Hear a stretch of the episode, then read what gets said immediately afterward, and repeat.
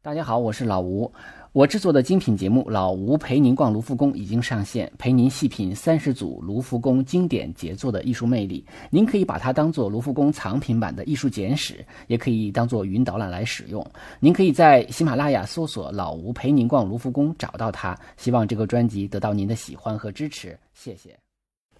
嗯，大家好，这里是手机美术馆，呃，也欢迎大家订阅微信公众号，名字也叫手机美术馆。公众号呢，除了有音频节目之外的这个，还有其他。我前段时间就发布了一个纯文字的随笔啊，叫做《当我们谈论艺术的时候，我们在谈什么》啊，这是没有音频的。所以呢，以后也会陆陆续续的在微信上发表一些这个自己的文字的东西啊，跟大家分享。今天我们要介绍的是英国画家大卫霍克尼的作品啊，这也是我介绍的第一位仍然健在的艺术家。啊，艺术史上把霍克尼归类为波普艺术啊，实际上霍克尼的绘画风格呢是丰富多变的。啊，北京的木木艺术社区正在展出他的作品啊，其中也包括我今天主要讲的这个画。不过这个展呢这两天就结束了啊，我一直没有精力弄节目，这个节目有点迟到了啊，呃，表示歉意。其实我深入了解这个画家呢，并不是太长啊，之前只是听说过。啊，也看过他的作品，但是没留下太深刻的印象啊。呃，我想最主要还是因为他是一位健在画家，内心里没有太当回事儿。潜意识里呢，我们可能还是会觉得那种已经盖棺定论的老大师的那种画，好好好像是更可靠。现当代艺术的感觉还是有点看不大清楚啊。前几年去洛杉矶旅行，啊，在完全不知情的情况下啊，在洛杉矶郡立美术馆巧遇了他的一个特展。这个特展叫做《八十二幅肖像和一幅静物》啊，就是完全巧合。看了之后就被这个他的画给吸引了，就非常非常喜欢啊。他的那个用色啊，就是他那个糖果色，让我印象很深刻。而且他对人物的刻画也让我觉得很有独到的一面啊。就当时我就想，哎，这个人有点像梵高啊，那感觉，但又不特别像，就是又像又不像那种感觉。他画了八十二个人物啊，那么这个人物呢，有的是他亲人朋友，有的是身边工作人员，还有收藏家、画廊老板啊，还有一个静物呢，说是当时他找的一个模特来不了，他就找了一堆水果来替代他，就成了这个唯一的一个静物，所以就是八十二个这个人物和一个静物。他的画是很美国范儿的啊，所以当时我做洛杉矶游记的音频的时候，我脱口就说他是美国画家，然后评论区有人说说老吴你说错了，说是英国的，我赶紧在评论区纠正啊。但是说实话啊，这个确实他是英国人，但是说他是美国画家，我觉得也是可以的啊，呃，因为有资料说好像他是美国籍啊，或者是英美双重国籍啊，也未可知。嗯，而且呢，我觉得他的主要是他的绘画风格确实比较美国。大卫霍尼，呃，是生于一九三七年的七月九号啊。那么，当然现在还是健在的。他生于英国的布拉德福德啊。那么现在也有个叫法叫他英国艺术教父啊，说明他在英国艺术界的一个地位。他十一岁的时候就开始认为自己应该从事艺术这个行业，十六岁时候就开始正正式这个学习专业的呃艺术的学校了。二十二岁的时候进入伦敦的皇家艺术学院。二十四岁的时候参加联展并获奖，啊，你他在艺术的这个专业领域可以说是顺风顺水啊，非常的顺。呃，二十四岁的时候呢，去这个纽约，用呃铜版画的方式创作了呃一个系列作品，叫做《浪子生涯》啊，对我之前讲过的《浪子生涯》赫加斯的作品，那他就是用同样的这样的一个角度啊，但是它是一个翻版的，他并没有完全 copy 那个故事，他是讲他自己到。呃，纽约的一个见闻啊，他是一个同性恋者啊，是一个很公开的啊一个同性恋者，在他早期作品中，啊，包括《浪子生涯》中就能够看到他表达的同性感情，包括他去纽约的 gay 酒吧给他带来的这个印象。呃，对于自己的性取向，他从来不做掩饰，包括他在读书期间，呃，创作的那个那个叫做抽象表现主义的作品，叫我我们两个男孩粘在一起啊，表现。同性的爱情啊，也是这样的一个题材。二十五岁从皇家艺术学院毕业啊，成为一个算是职业画家吧，然后多地游学啊。二十六岁就开始办个人展览了哈。二十七岁的时候认识了波普艺术大师安迪沃霍啊，而且呢，同年来到了美国加州。当然也有资料说他是早一年，二十六岁来的。但是我们从木木艺术社区这个展览的展板上看到的介绍是，二十七岁的时候来到了美国加州。之前那次是纽约，这次是来到加州。我们都知道纽约和加州的这个给人的感受是很不一样的。那加州最大的特点就是阳光很充沛。那么他在加州画出了他第一幅泳池题材的作品，啊，开始在美国工作。嗯，当时呢，因为英国当时还是比较保守的啊，有点教条，有点标签化，艺术上也不是说很很具有那种创新性，所以他其实还挺喜欢美国的。他在英国，因为他画卖的很好，他他在商业上、在学术上都是很成功的，他的这个画也是卖的不错的。他把这个卖画的钱都放在这个美国之旅上了。到洛杉矶之后，他就喜欢上这个地方了。这个地方充满了阳光，有海水。还有这种关于性的这种比较开放的状态，尤其是这种同性之间比较开放的啊关系，可能他让他觉得很放松。而且我们都知道，就是说，嗯呃，看早期的好莱坞电影，尤其那是黑白电影的时候，呃，那个因为好莱坞他他拍电影在主要在加州拍嘛，那么那个时期的这个黑白电影那个光光比就很强烈，就是那种我我不知道大家有没有印象，就是希区柯克拍的那种电影，就是。呃，亮的地方很亮，暗的地方很暗，就是 那个阴影啊，长长的影子，就那个阳光非常的呃灿烂啊，就照出把这个人呢建筑拉出长长的影子，所以他会留下很深刻的印象。但是他那个是黑白的比较多。那么当他这个六十年代来到好莱坞，来到洛杉矶的时候，他一下子就喜欢上这个充满色彩的呃真实的加州了。他。这以后呢，就开始常经常往返于啊欧洲啊和美国这样的地方。那么与这个常年阴雨的这种英国比起来的话啊，加州的阳光。让他重新认识了光线，重新认识了色彩，所以他特别喜欢画加州的阳光下的这种光影和绚丽的色彩。我想，加州之于霍克尼就等同于阿尔勒之于梵高啊，这个这可能就是艺术领域的地理环境决定论吧。就是如果他没有看到那样的光线和色彩的话，他可能也不会创造他的艺术。所以，嗯，霍呃霍克尼开始使用丙烯颜料。开始创作非常典型的霍克尼式的风景画，它的最主要特点就是画面比较简洁，构图简洁，色块大胆明朗，人物关系呢呃非常的微妙啊，所以他有一个外号叫做具象绘画的莫扎特。那可能嗯这个什么意思呢？我猜应该是指他比较纯真啊，比较单纯，比较简单，他给人的感觉就是很直接的。二十九岁的时候啊，他遇到了。他的这个非常知名的一个同性恋人啊，就是他，他这一辈子应该也不止这一段这个同性感情，但是这个人是最著知名的，因为这个人呢，呃，很多次的出现在他的这个最主要的代表作品上。这个男孩呢叫做彼得施莱辛格啊，当时只有十八岁，他是二十九岁，他俩差了十一岁。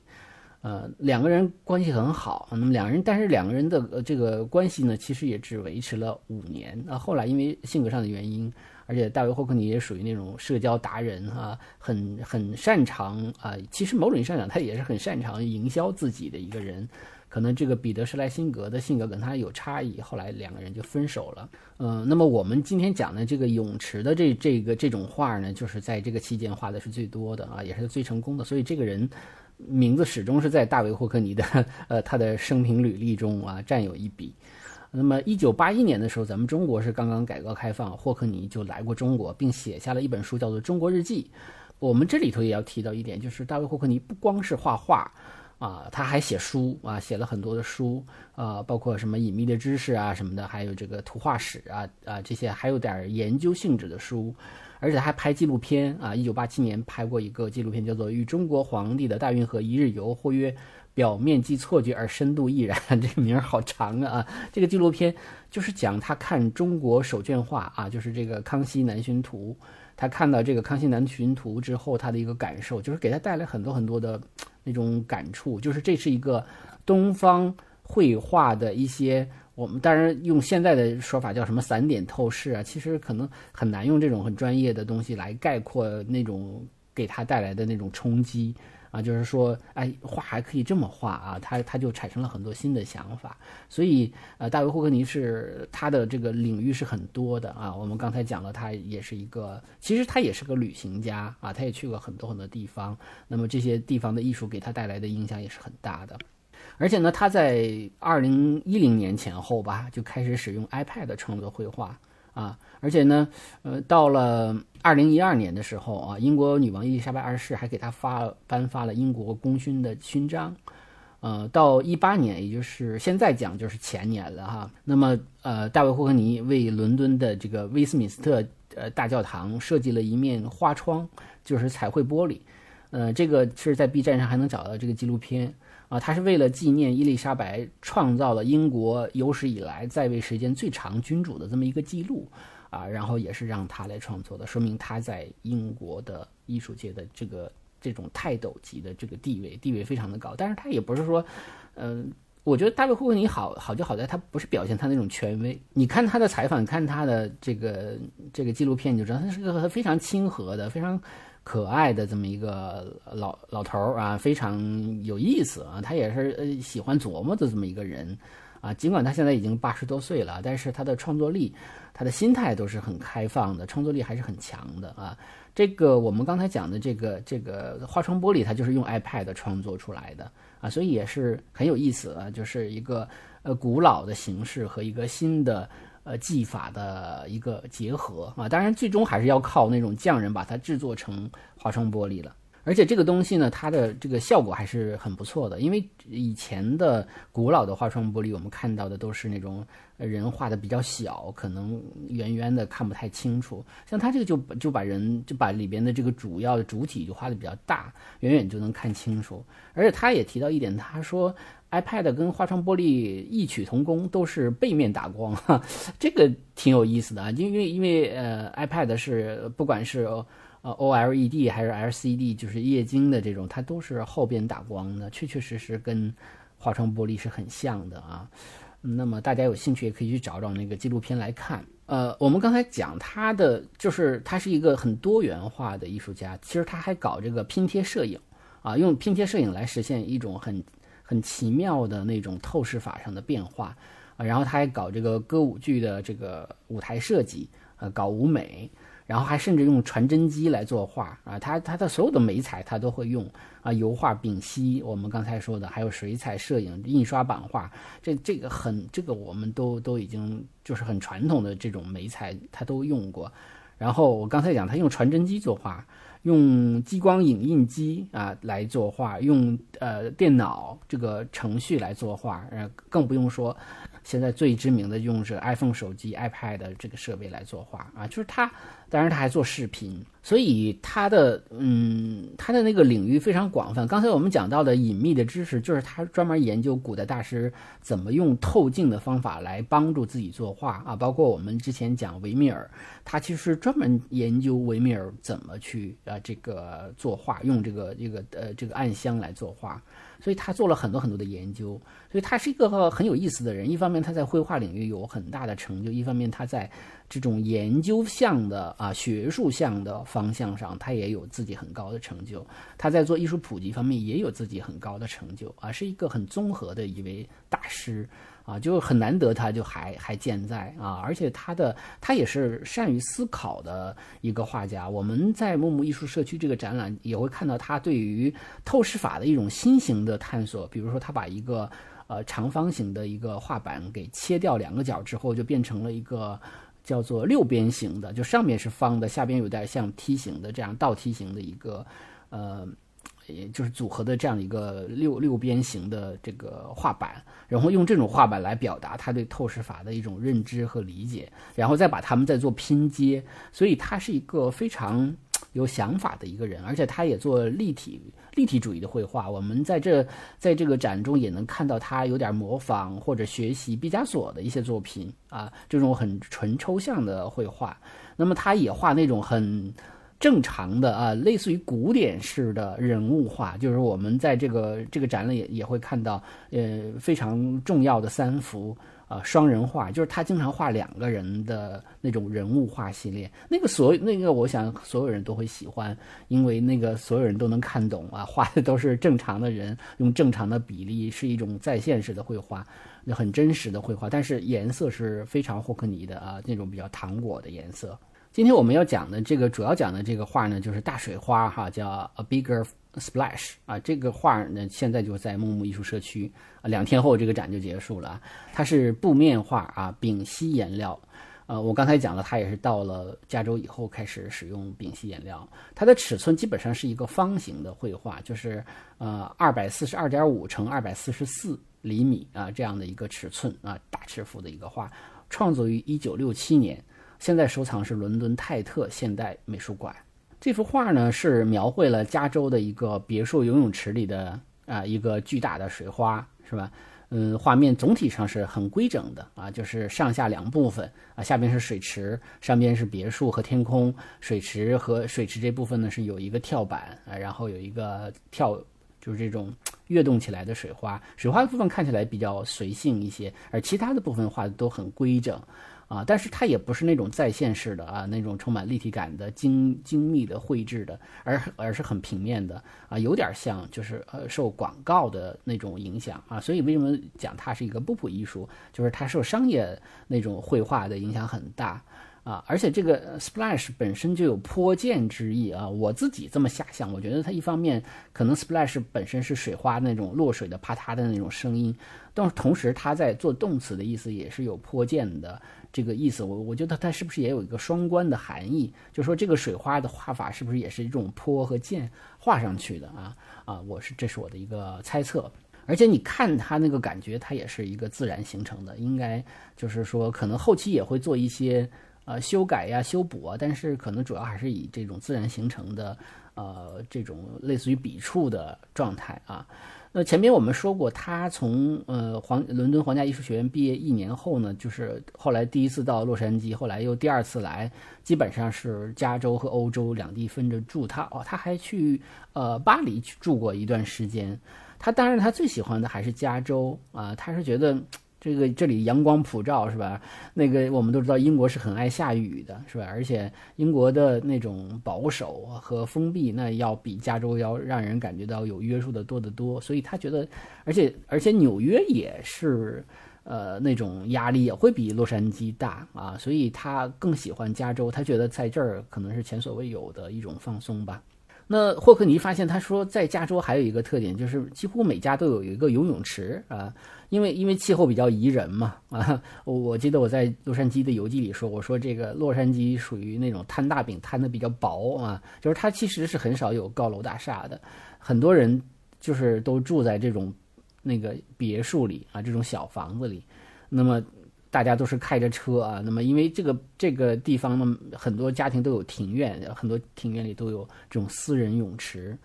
那这个就跟英国很不一样。因为在英国，你要是想在室外游泳，这是一件很奢侈的事儿，那可能只有夏天的啊一小部分啊时间啊，再加上呢，这个英国的这个呃，除了天气之外呢，可能这个条件也不具备啊，它不太可能有那么多的私人泳池，那是那是很少很少有家庭会有的。啊，大多大概大多数还是这种公共游泳池。那么，这个在一九六四年到一九七一年间啊，这个当然大多数的时间就是他跟这个彼得啊施莱辛格在一起的时间。那么，他创作了大量以游泳池为主题的作品。这当当然跟他的同性倾向是有关系的啊，因为泳池一方面是他这个这洛杉矶的这个特质啊，另外一方面我们都知道这个。在泳池的边上，那么当然可以暴露出更多的 身体来啊，所以这这里是会给他一个很怎么讲，是一个一个机会 啊，或者说是一个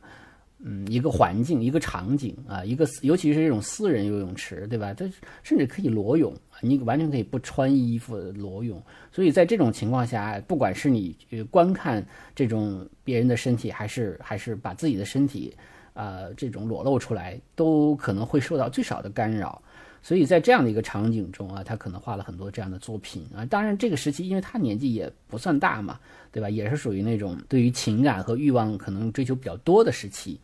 呃，而且这个时期他还他还就是把这个他做了很多的新的尝试，比如说他画画面的四周呃进行留白，然后他发现了这个丙烯颜料，开始使用丙烯颜料颜料画画，而且这个丙烯颜料画这种加州的这种很鲜艳的色彩。啊，他觉得特别好，然后那种很清晰的、很透的那种感觉，效果也特别的好啊。包括这幅画，我们现在看来，实际上已经五十多年的时间了啊，五十二年、五十三年的时间了。但是看到这个画原作的时候，感觉还是很鲜亮的，完全不觉得这是一个经历了半个世纪的画。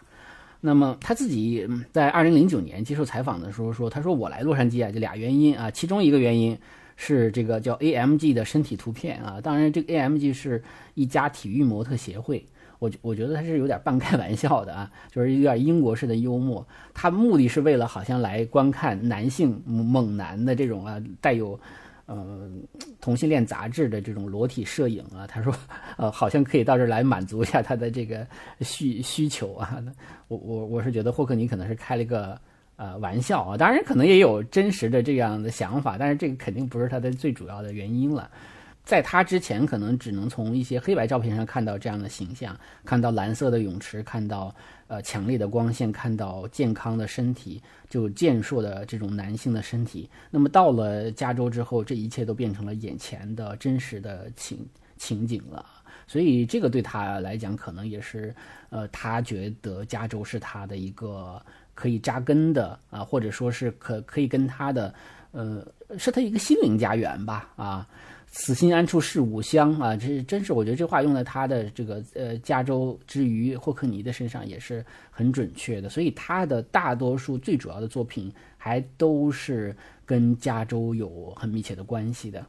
当然，私人泳池它其实。有的时候也会呈现出一种孤独感啊，它空空荡荡的，是吧？有的时候经常是一个人在里边游泳，或者是干脆就空空荡的。所以它表，它有时候也能会，虽然它有那种糖果色，它有时候也会能呈现出一种，呃，那种寂寞的张力来。嗯，所以我看霍克尼的话，我有时候也会觉得他有有点像霍克，那个霍珀有点像，而且有，尤其是他那个双人画的。那个话，我们可以在这个节目的最后再再提一下。他在六三年的时候，就是他还没有到就是洛杉矶正式开始工作的时候，他就画过一个叫做家庭场景啊。那么，嗯，洛杉矶他是就是两个男人在一起洗澡啊这样的一个画面。实际上，他是根据一幅这个杂志上的一个一幅画创作的，一个应该是一个图片吧创作的。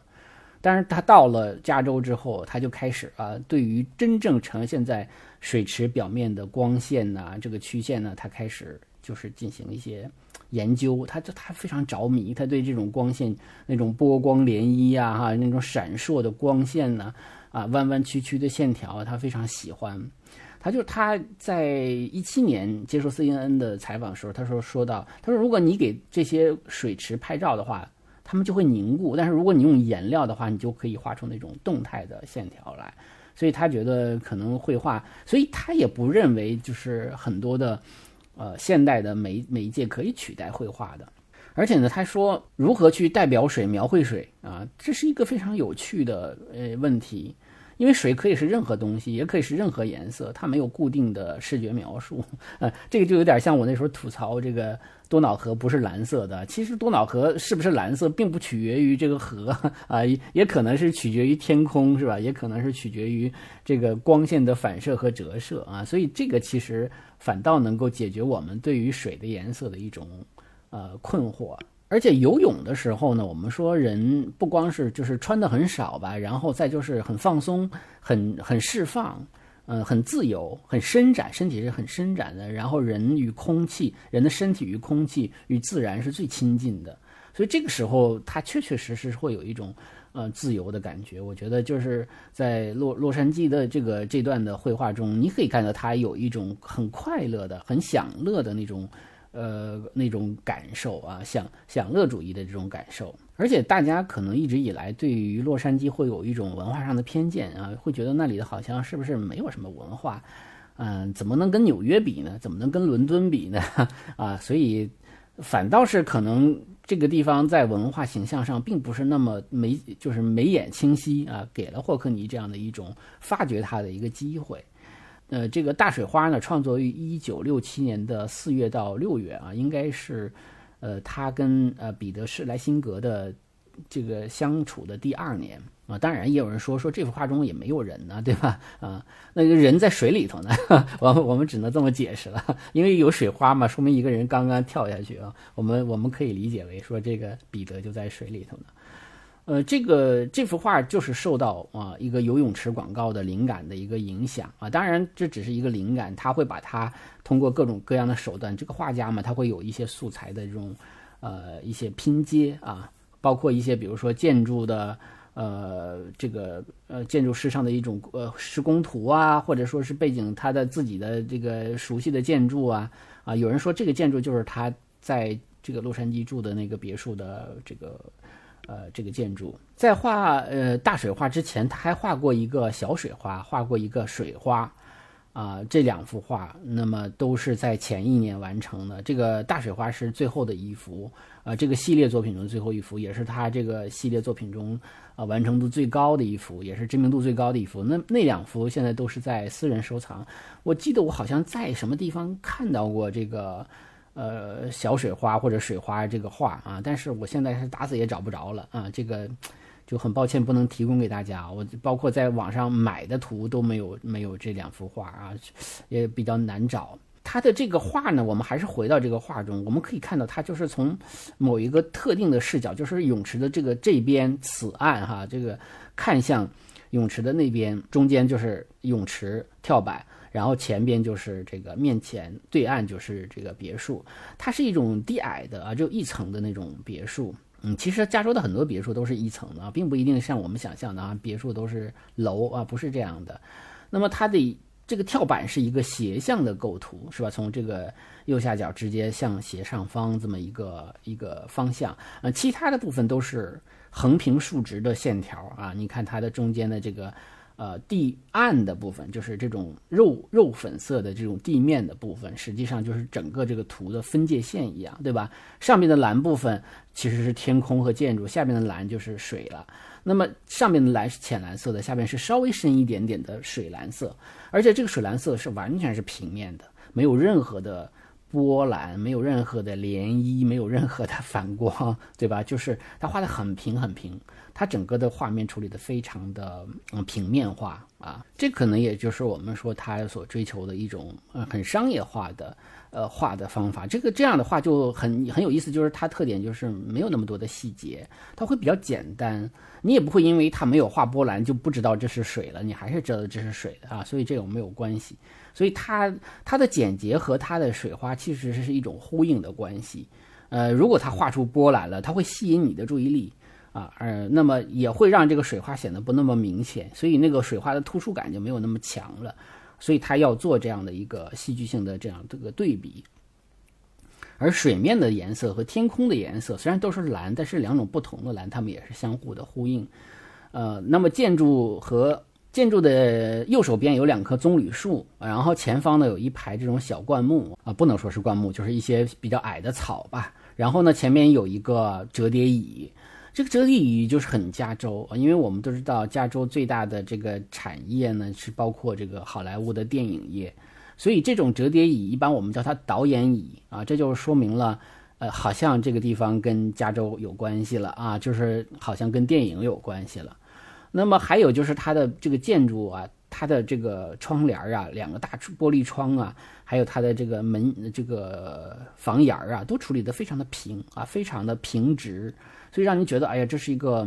非常规整的一个构图啊！这个规整的构图和斜向的这个黄色的跳板，然后都是实际上是为了这个大水花，这个白色的很随性的这个大水花之间的这样的一个对比。这些色块啊，我们如果看原作的时候，就会感觉到它非常的平，实际上它就是直接用滚筒画的啊，直接用滚筒画的。把丙烯颜料画在上边的，所以它就非常的平，它也不会让它反光，也不会追求它的那种笔触啊，它甚至为了让这个线条是平直的，它甚至可以用这种胶带把一些不需要这个颜料的部分粘住，然后再涂其他的部分，有点像我们刷墙啊，我们家里装修刷墙的时候，有时候为了避免这个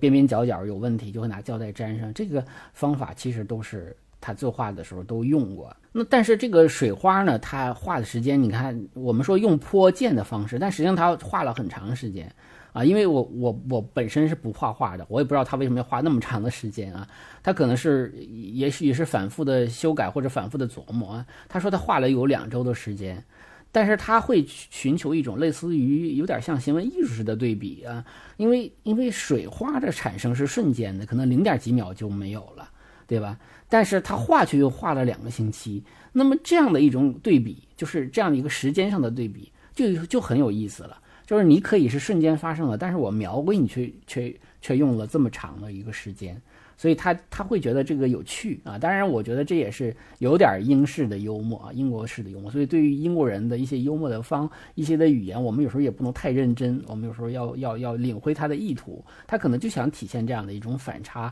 带来的一种很好玩的感觉。嗯，我们都说这个玩跳水啊，当然游泳男女都会有，但是跳水喜欢跳水都比较。比较男孩的一个一个乐趣了，所以说，呃，尽管这个画里头没有画呃人物啊，但是我们大概八九不离十也能猜到，呃，跳进水中的是一个男孩，而且他因为他之前，呃，这个前后的时间里画了一系列的这种带有，呃呃这个裸体男性游泳在泳池里游泳的一个场景的一些画，所以我我们觉得这个。不意外啊，应该是就是这样的一个一个人啊。那么水面的水面的处理，这种平面的蓝，我们刚才说是跟天空是不一样的，呃，那么其他的元素都是规整的啊。也就是说，这里头其实这种对比啊，那就是说水花体现的是一种比较自由的东西，但是呢，它的绿叶，也就是说来烘托它的是一些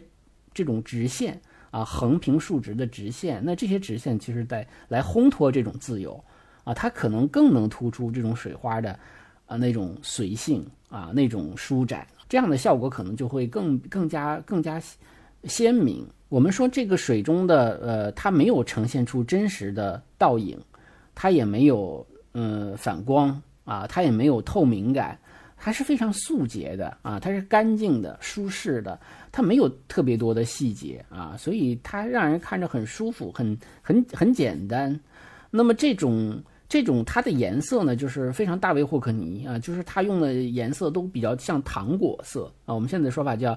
呃，叫糖果色。我查一下这个英文单词叫 pinky color 啊，pinky color。呃，哎，我突然间觉得，哎呦，好像看起来像是一个粉色与色彩的这么一个结合，对吧？是这种感觉，就是是不是这种色彩说比较粉啊？而而且而且这种粉色，如果是粉色的话，本身它就安于着同性恋的角色啊，颜色。呃，他是一一个霍格尼本身就是同性恋者嘛，他用这种粉粉的糖果色，好像也不一定是巧合，是吧？是也可能是一种有意为之啊，可能他本人也喜欢这种颜色啊。我们可以看到，其实霍克尼平时的服装啊，即便是他现在八十多岁了，他依然穿的那种糖果色的啊衣服，所以这种好像任何色彩里都加了粉的那种感觉，刚尤其是我们说的地面和墙壁的这种。啊，这种肉粉色是吧？那个或者那个比较深的颜色里头也有那种呃粉色啊，嗯，所以这种颜色是是大卫霍克尼的一个非常代表性的颜色。那么我们还有一点要要感受的啊，当然这当然这是我个人的理解，这也不一定是真实的。你比如说。它没有画水面的倒影，但是它画的玻璃窗的倒影。我们从别墅的玻璃窗里能看到反射的影像，所以这个反射的影像呢，我们又看到它其实是个黑白灰的调子，它没有色彩了。那这就跟外边的我们说这个建筑主体呀、水池啊、天空啊、棕榈树啊，就完全不一样了。它就它就是一个黑白灰。我们说，也许是这个倒倒影的这个窗子中的世界，才代表真实的世界，而我们看到的。这样的一个糖果色的别墅、水池、天空，是不是反倒是一个理想生活、理想世界呢？啊，会不会是这样呢？他要表达的这样的一种一种东西呢？而且还有一点就是，你可以看到这个别墅它也没有围墙，嗯，它的天空中是那种很很纯的蓝色，它甚至没有灰度，是吧？没有那种是从浅蓝到深蓝的这样的一个呃不同的。这个程度的一个灰度，然后，嗯，棕榈树啊支棱着是吧？也没有也没有围墙，不像是一个真实的一个别墅的环境，所以它可能更像是一个理想的呃生活环境，很舒畅的、很舒展的。但是这种窗子玻璃所倒映出来的那个房子，我们可以看到是非常拥挤的，是吧？是，也就是说，这个房子应该就是站在我们观者背后的，是吧？应该是这样的一个呃一个地方。那么那个别墅你可以看到它是很拥挤的。那么，而而且它又是黑白灰的，也就是说，真实的世界或者真实的社会、真实的场景，应该是一个，嗯，可能会比我们想象的、我们理想的这个世界更加，嗯，更加残酷一点儿。我不知道这么说对不对啊？就是这可能也是我有点有点过度解读啊，但是这只是我的一个感受，我大家看看是不是有道理啊？那那样的一个拥挤的建筑。出现在倒影之中啊，这个窗玻璃的倒影之中，他还是我觉得他还是有目的的想去做一些对比。至于他想表达什么，这我觉得这可能是见仁见智的。当然，我们说理想的这个场景是我们主体的部分啊，理想的别墅啊，或者是叫理想的生活，它是糖果色的，它是开阔舒朗的，毫无挂碍的，是快乐的一跳，是入水之间刹那的那种爽快啊，是这种感觉。呃，这里头我们刚才讲了一个空，就是我们没有看到人，对吧？没有看到人，就是人是其实在水花下边了，但是没有画人，其实也画了，因为他画了水花，对吧？还画了水花。那还有一个空，其实就是在对岸的这个地地面上有一个椅子，这个椅子呢，我们刚才讲是导演椅，但是这个椅子同时它是一个空椅子，它不能平白无故的画一个椅子，它这个椅子本身也是。有人的这样的一个感觉啊，空的跳板、水花、空的椅子，其实我就想到了我们中国，呃，画家倪瓒的空亭子啊。倪瓒是我非常喜欢的一个中国画家，那他的画中经常有一个画一个空亭子啊，他他其实他的画基本上不画人，那么用其实这种空亭子也好，空的椅子也好，还是空的这个水花。跃起来人人，我觉得他们可能表达的意思都很很相像，就是他用空来表达有啊，他用用无来表达有，它是有一定哲学意涵的。但是这里头还有一个小细节，我其实是想我是没有答案的，我我产生了一点疑问，我也想跟大家就是来求教啊，就是他这个导演椅，它表面处理的很平面化，但是在这个导演椅的后背的部分，就是靠背的部分最右手边有一小块呢，这个。有一小块阴影，它其实是沿着那个后边的窗玻璃的直线所所弄的一个一个一个小阴影，或者说这个颜色跟左侧不太一样的地方。就这个地方我没有太想明白，就是按照光线的真实情况的话是不会出现这个阴影的。但他想他，但是他一定是刻意为之的，就是他想表达什么，就是 我就猜不到，我猜不到，我也感受不到，但是我会觉得很好玩啊，我我会觉得我我一我能明白他想。嗯，他他想做出不同来，但是我不知道他为什么要做这种不同。大家如果有自己的理解的话，就在评论区留言啊，跟我说一下你们的看法啊。也可能人家什么都不想表达，就想画的不一样，也也 当然这种可能性也有啊。那我说过，它的水花的部分很像是颜料泼溅上去的，这就是让我想起了这个抽象表现主义大师叫波洛克。波洛克就是把那个颜料滴像滴一样滴溅到这个画布上。那霍克尼呢？嗯，他毕竟早先早期的时候也创造出出一些这个抽象表现主义的作品，我想他可能对于波洛克的这些技法也是比较熟悉的，啊，而且这种技法可能在油画的领域也会有啊，也也会有，但是这个其实我们中国人是比较熟悉的，因为我们中国人的中国画里的技法有那像泼墨大写意是吧？像徐渭的那种泼墨写意，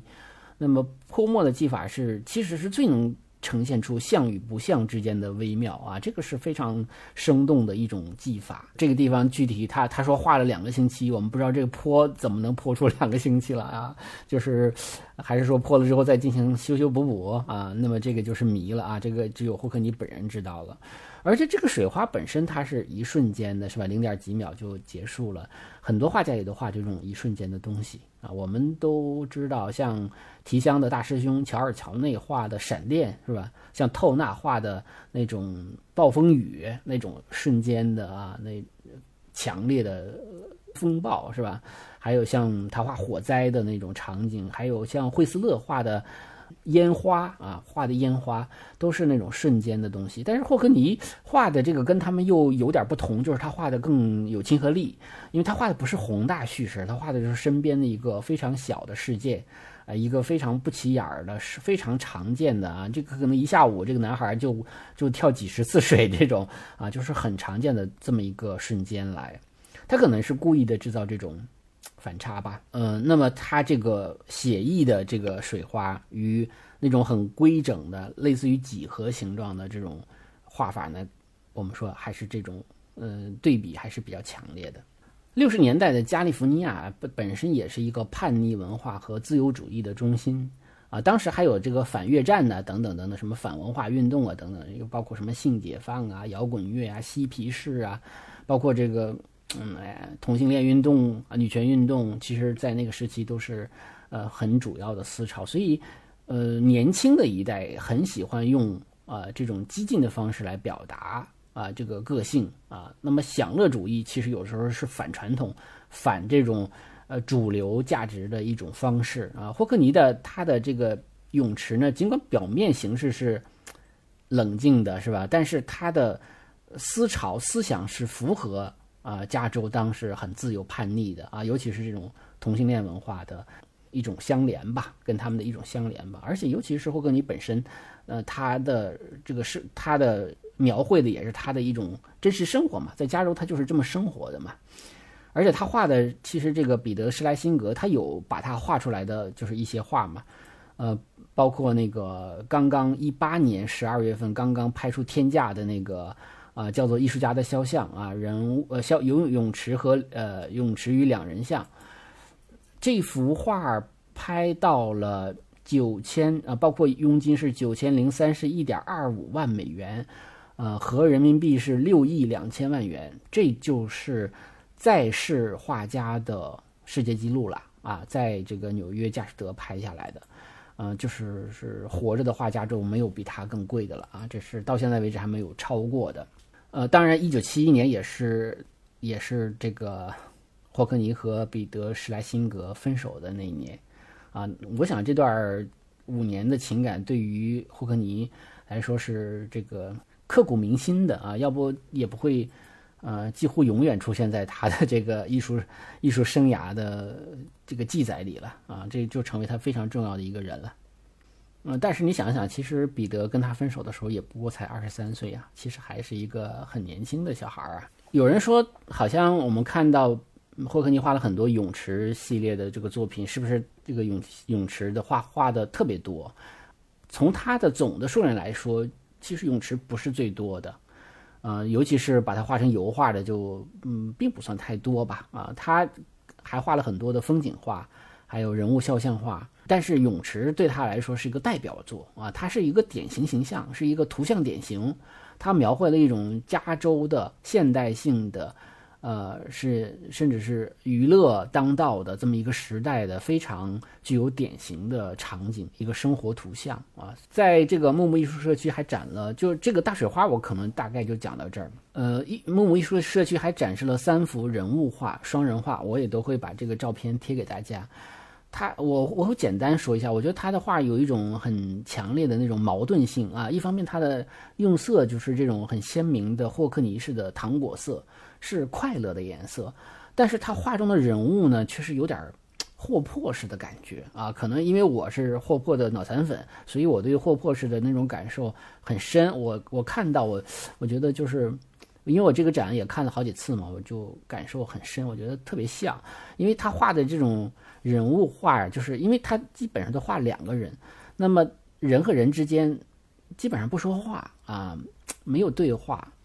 呃，有的时候可能即便是两个人的眼睛看着，也也没有在讲话，都是沉默的状态。有的时候干脆这两个人就是各看各的。尤其他画我的父母的那一张哈，母亲是正襟危坐的，好像是在